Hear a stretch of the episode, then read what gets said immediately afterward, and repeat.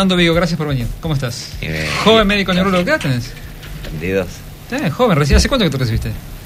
¿Médico de neurólogo? Médico hace bastante. ¿Y, y después hiciste la especialidad? Sí, Ajá. sí, sí, sí. Siempre, bueno, la especialidad es después de recibirse de médico.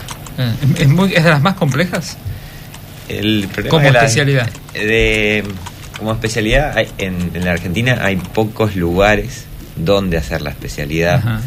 Por lo cual hay pocos médicos que podemos acceder a la posibilidad Ajá. de tener la especialidad. Por eso hay pocos.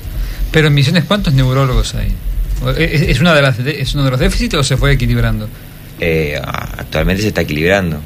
Eh, es, es un déficit, pero actualmente se fue, se fue equilibrando porque había pocos neurólogos eh, y ahora eh, tenemos la suerte de contar Más que antes. Bueno, eh, a ver, eh, a partir de algunos hechos recientes, en realidad uno tiene esa buena, mala costumbre de le pasa al vecino y veo cómo estoy yo. Eh, ¿Hay una señal o un momento de la vida en donde tenés esa señal, esa indicación del cuerpo de que tenés que hacer una parada en tu actividad, en tu comida, en lo que sea, para evitar un accidente cerebrovascular? Bueno, el accidente cerebrovascular, digamos, como la palabra lo dice, es, un, es un problema de las arterias eh, y de las venas del cerebro. ¿sí? Muchas, eh, de, de cada 10 pacientes, 8 de esos pacientes hay una arteria que se le tapa. Eh, y de esos de esos eh, ocho pacientes que se le, la arteria se le tapa, la gran mayoría de las veces tienen que ver con problemas cardiovasculares. Tienen que, tienen que ver con hipertensión arterial, tienen que ver con, con problemas en el colesterol, tienen que ver con obesidad, tienen que ver con sedentarismo. Entonces, esas cosas eh, son las gran, las gran alarmantes. Entonces, el accidente cerebrovascular eh, si hay algo de lo que podemos hablar justamente que es en la prevención, es en todas las cosas que debemos evitar, que es esto, todo esto que está nombrando. Eh, y entonces la alarma justamente es en e- evitar la hipertensión arterial, evitar eh, la, el sedentarismo, evitar no hacer ejercicio. Eh, ese tipo de cosas son claves para, para poder Sí, evitar un accidente Ahora, doctor, doctor, este, si uno tuviera una vida sana, eh, y, bueno, es imposible que no tenga todas estas cosas, ¿no? Que, que- que se cuiden todo esto y que todo esto esté bien. Pero si, eh, inclusive en la mayoría de estas cuestiones estuviera bien, ¿es causante de un accidente cerebrovascular o, o impulsa que uno lo tenga las emociones fuertes, eh, ya sea para bien o para mal, eh, emociones lindas o, o- o emociones eh, por, por pérdida de familiares, por ejemplo?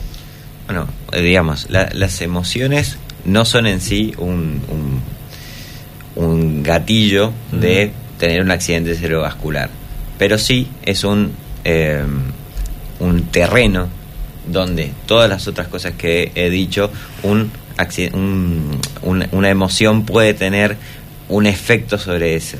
Por ejemplo, si yo tengo una emoción y tengo una hipertensión arterial descontrolada, ¿sí? tengo la presión la presión descontrolada, no me, no me mido la presión y tengo una, emo- una emoción muy fuerte, esa presión puede subir más allá de lo que debería estar, Claro. ¿sí?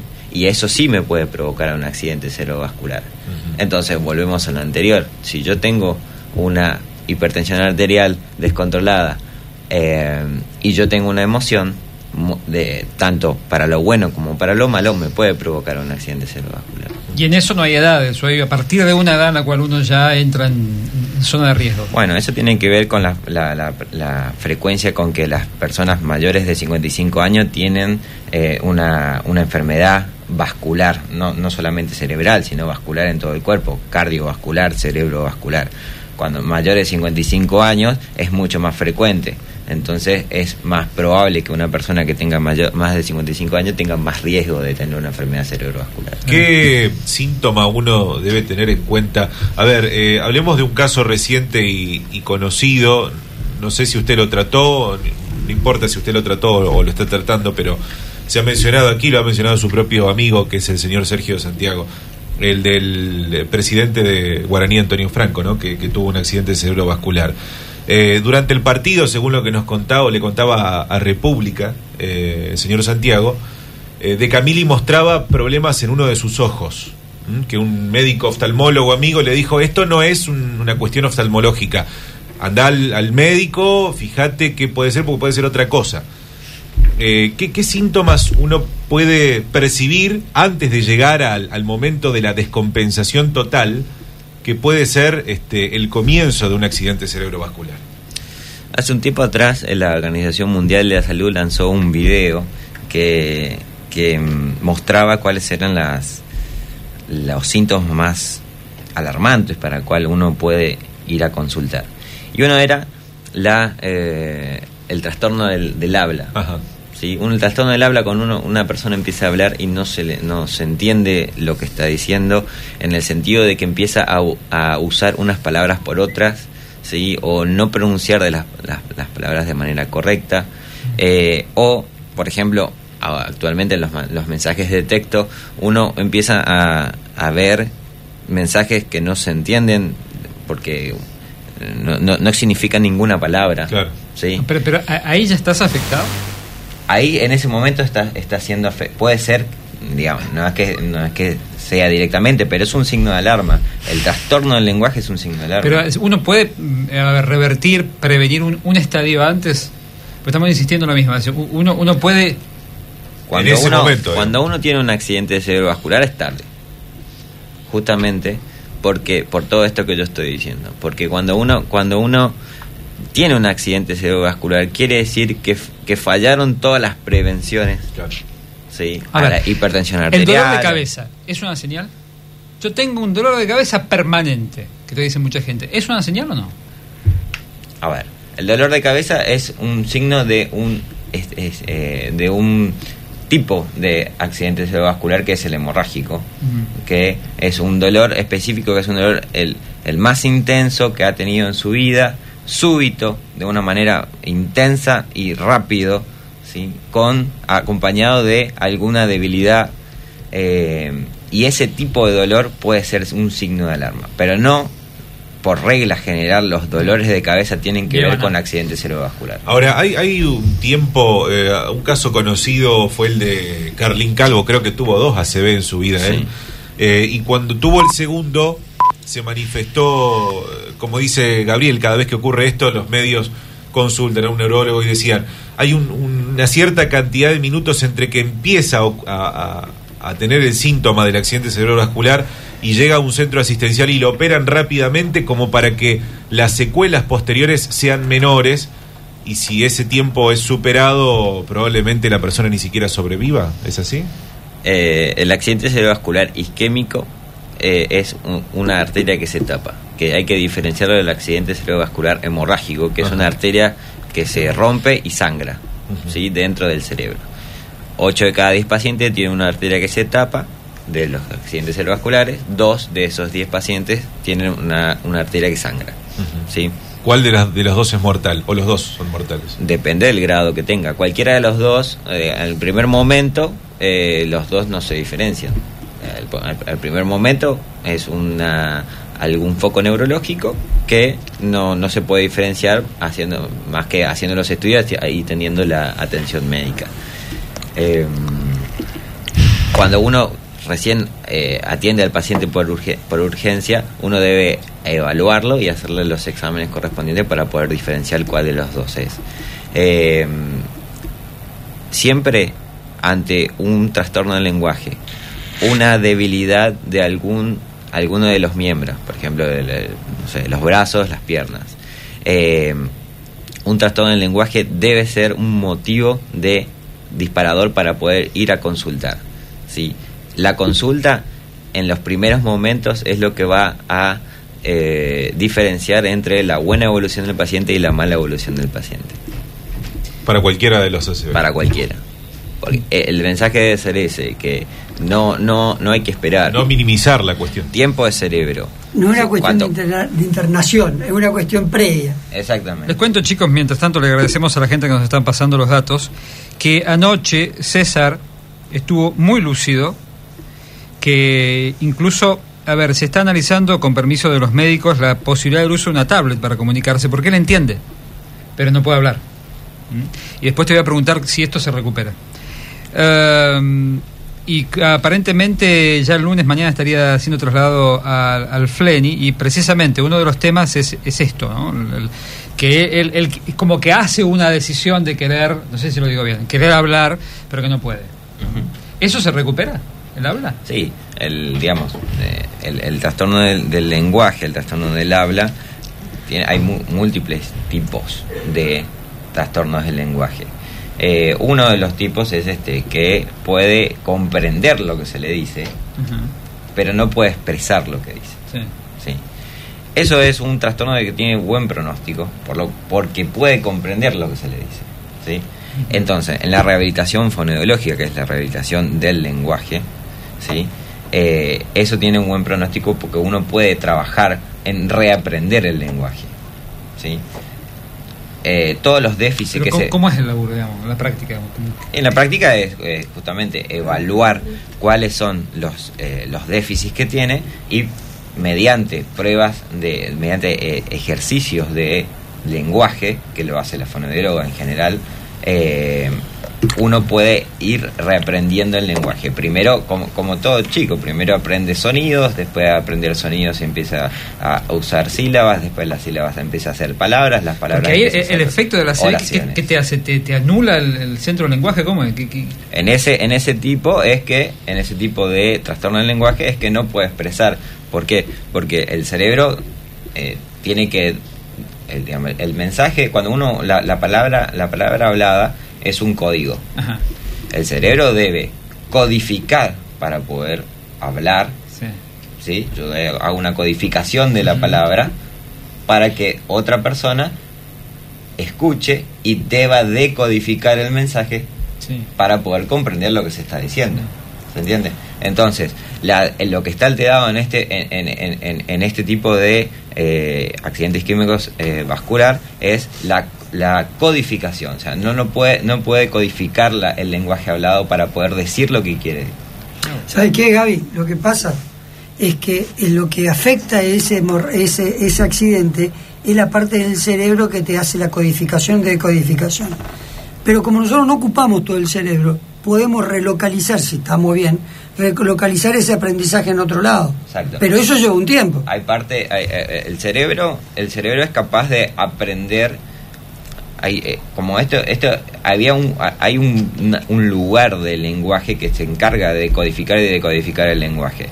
Cuando este lugar está dañado otro lugar del cerebro puede tomar ese esa posta y poder aprender de nuevo a codificar y decodificar ese lenguaje de fragmentar, decilo decilo. No, pero van a- lo van a tomar como un chiste. No, pero lo van Digo, a entender es como la de gente fragmentar el disco, digamos. ¿no? Un disco rígido. Informáticamente hablando.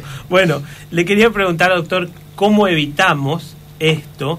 Eh, en el sentido de que, a ver, quedó claro, y usted me corregirá si, si, no, si, no, es que, si no lo entendí tan claro, que cualquiera es pasible de un, de un accidente cerebrovascular. Hay Sí, gente sí, muy cualquiera. sana, deportista, que se cuida, todo, a la cual le ha pasado. Ahora, ¿cuáles son los más propensos o qué cosas nos convierten en los más propensos a un accidente cerebrovascular dentro de las que podemos evitar, ¿no?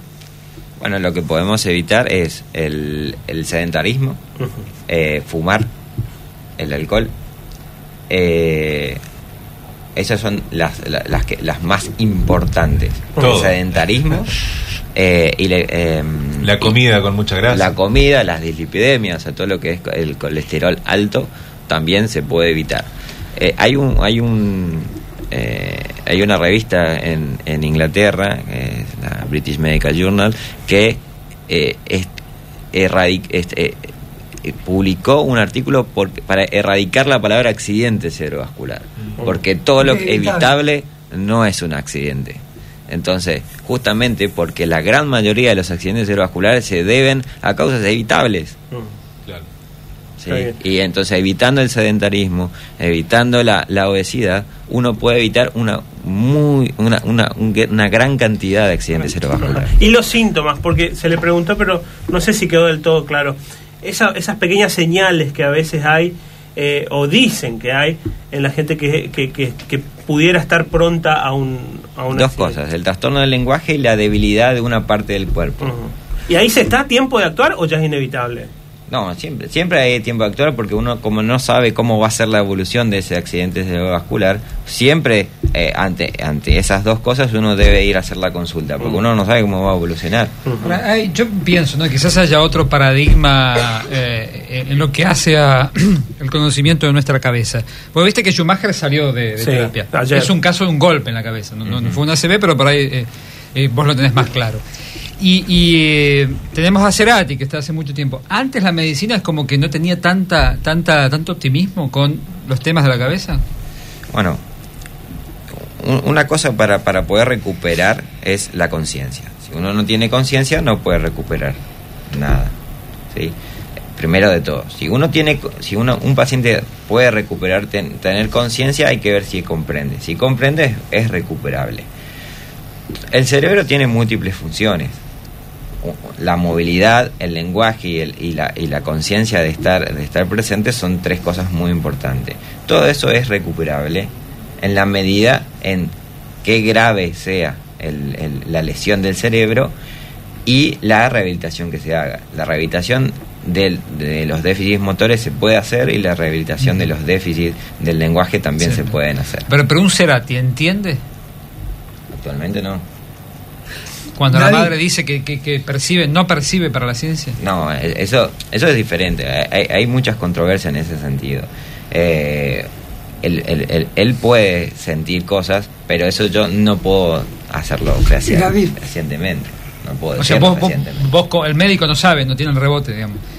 Puede hacerlo. Hay, actualmente hay estudios que lo pueden hacer, pero no son la- la- lo más frecuente. Es más bien una cuestión subjetiva del familiar que está cercano y que lo ve Experiencia, los días. Igual de todas maneras, sí, eh, eh, eso es verdad, pero el, el paciente, eh, el familiar está mucho tiempo con el paciente y hay cosas que son subjetivas que después con la evolución del paciente uno vos decís, tenía razón, se ve, se ve eso. La mayoría de las veces el médico le da la razón al paciente, al, al familiar en esos casos.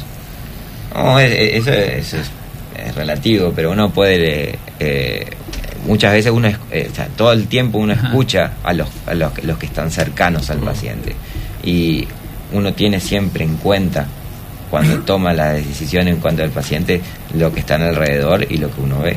Rápidamente. Sí. Mamá tuvo un accidente cerebrovascular, seis días en coma, la trasladaron en avión, o sea, en coma en el Samic del Dorado, la trasladaron a, a Buenos Aires, la operaron, dos años de recuperación y siguió siendo profesora de, eh, de inglés de la Facultad de Ingeniería Forestal de, de- del Dorado. Lo que me impresionó a mí, porque le abrieron la cabeza, lo que me impresionó fue que mamá arrancó con cinco años cuando se despertó y al mes y medio volvía a tener la edad que tenía. Ella a mí me reconocía, pero ella estaba, por ejemplo, no me acuerdo, en una época en Nueva York. O sea, ella sabía quién era yo. Pero estaba en Nueva York cuando tenía 15 años y me decía, tráeme el New York Times. O sea, a mí lo que me impresionó personalmente como un, un familiar fue cómo mamá fue creciendo, entre comillas, y tenía todos sus recuerdos y su aprendizaje. Pero empezó de cero. Sí, empezó de cero. Mamá no estaba casada con papá y yo era el hijo. Y mamá no estaba casada con papá. Eso te puede llegar a dejar loco. Se Tuvimos- reinicia el sistema. se reseteó todo de vuelta. A mí eso me impresionó.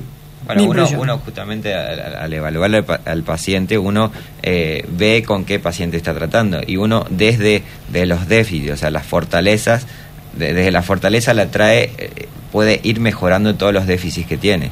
Entonces, eh, eso ahí está la rehabilitación, tanto de, de- de la memoria como del lenguaje, como de los déficits motores. Uno, uno trabaja con lo que tiene para poder ir recuperando de a poquito. Pero lo recupera al cosas. 100%, doctor, o lo que o, o algo de lo que se ha perdido ya no se puede recuperar. Y eso depende de la severidad del- del- de la lesión. Sí, hay, hay lesiones que son muy graves que nunca llegan al 100%, pero no, hay- justamente uno, uno debe, cuando uno está enfrente del paciente, uno establece cuál es el objetivo.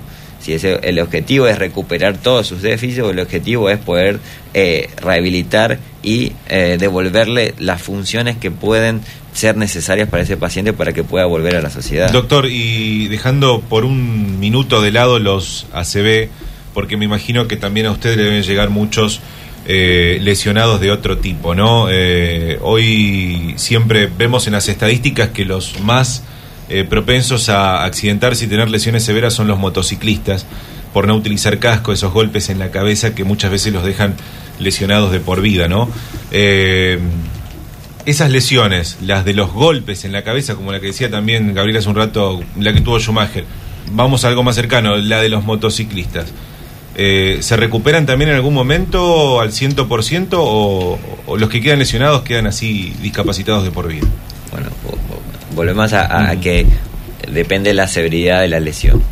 Pero toda, toda, toda lesión cerebral tiene, o sea, una lesión cerebral tiene su clínica, o sea, su, su manifestación clínica, debilidad, trastorno del lenguaje, trastorno de la conciencia. Eh, eso se puede, todo es recuperable en la medida en que se haga la rehabilitación y en la medida de la severidad de esa lesión. Uno no, no puede decir de antemano, este paciente no se va a recuperar. Mm. ¿sí? Y si uno, uno, uno estaba hablando de decir, bueno, ha- habla de accidente cerebrovascular, la, la gran mayoría de los pacientes discapacitados ¿sí? se deben a, tra- a traumatismo cráneoencefálico por accidente de tránsito. Si uno debería hacer una, eh, una acción que tiene en extremo importancia en la salud pública, es eh, evitar accidentes de tránsito. Doctor- Sí, sí, pues sabes que es asimétrico con, con lo que ocurre, lo que decís vos. Porque Sí. uno- lo que uno ve es cada vez más motos, Sí. cada vez andan más rápido, cada vez están más enloquecidos los motoqueros. Yo no sé si las venden con algún brote así de, de locura. De Bueno, hay un Escúchame, modelo de camioneta que yo no voy a nombrar.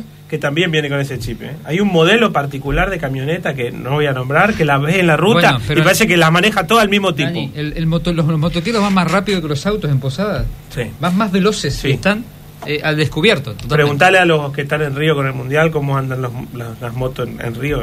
La- La, la- bocina apretada problema- permanente. lleva. El problema Eh, es que un accidente cerebrovascular te mata las células, o un accidente traumático te mata las células, y las células de la cabeza no se regeneran. Vos no te podés cicatrizar como un raspón o una quebradura.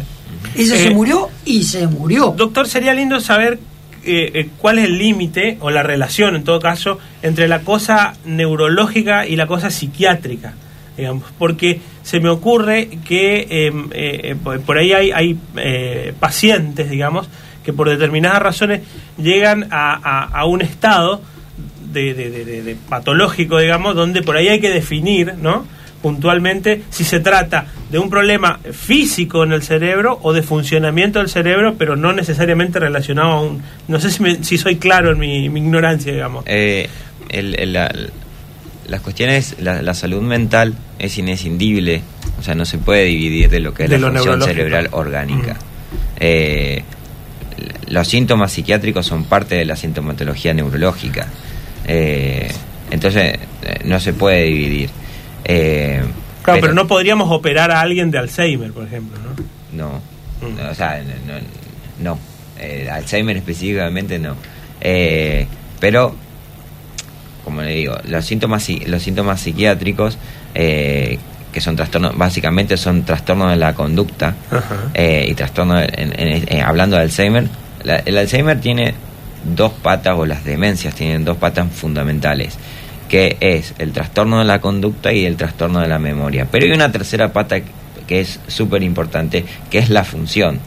Si, esta, si esta, este trastorno de la memoria y este trastorno de la, de la conducta hace que este paciente no funcione en las actividades de la vida diaria. Eso es lo que define si eso es un problema o no es un problema. Está bien. Eh, aprovechando su presencia, doctor, quiero preguntarle algo que es una cuestión que uno tiene que saberlo y hablarlo antes, porque estando en esa situación debe ser eh, en extremo difícil. Me refiero a cuando eh, por un accidente, ya sea cerebrovascular o un accidente de tránsito, se acercan los médicos y le dice a un, a un familiar que está allí, eh, no tiene actividad cerebral, no va a vivir, eh, solamente le funciona el corazón, le- le- los órganos están funcionando, pero el cerebro ya no, eh, y piense en donar los órganos de su familiar.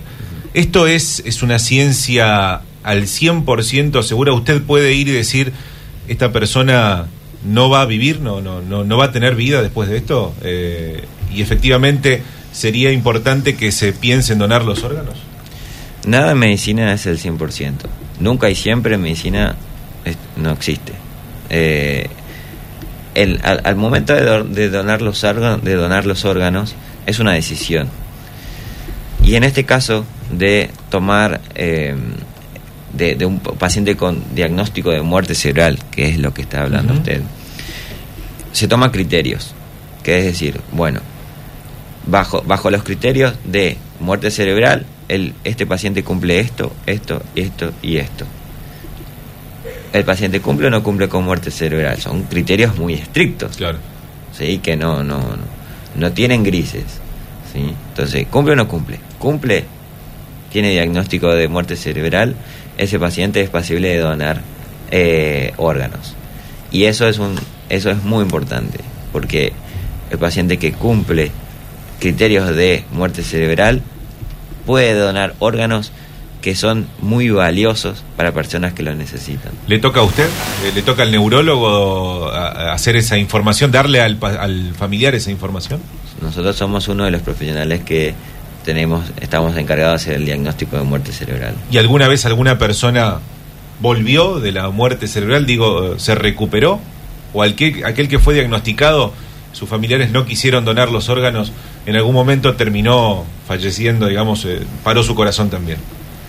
Digamos que el- los, lo- todos los pacientes que fueron eh, diagnosticados de muerte cerebral bajo los criterios que se usan actualmente, es altamente improbable que vuelva, vuelva de, ese, de ese diagnóstico.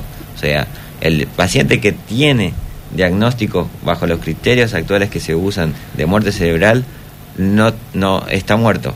O sea, no, no tiene posibilidad de volver a la vida.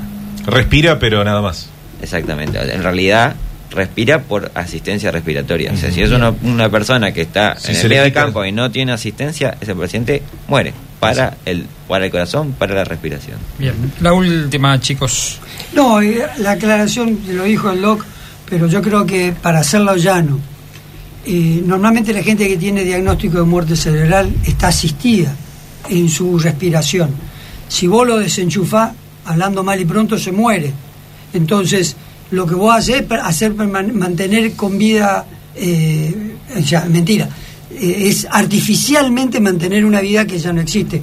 Porque lo importante, el cerebro es el que nos hace respirar.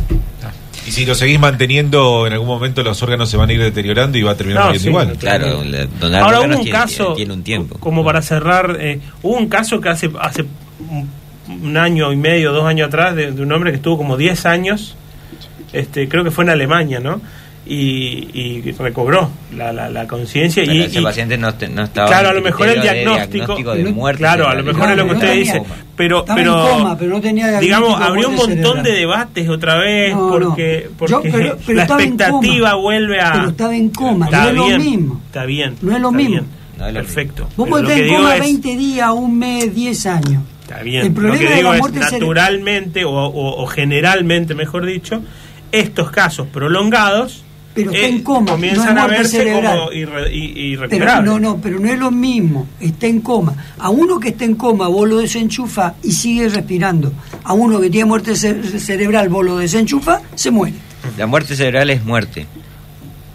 Te mantiene con un aparatito, ¿sabes por Este, qué? El muerte cerebral es un paciente que no vive, no tiene. El paciente en coma tiene, tiene, eh, el paciente en coma tiene otras posibilidades de salud totalmente diferentes. El paciente en coma es un estado, es, es un estado del paciente, pero no es muerte. El paciente, muerte cerebral es sinónimo de muerte. Es- y eso debe ser bien aclarado. Claro. Ah, Bueno. es irreversible. Doctor es Fernando irreversible. Gracias, Fernando. Muy, Muy, amable, interesante, ¿eh? ¿eh? Muy interesante. Bueno, gracias por compartir el Día del Padre con nosotros. Eh, nos quedan los últimos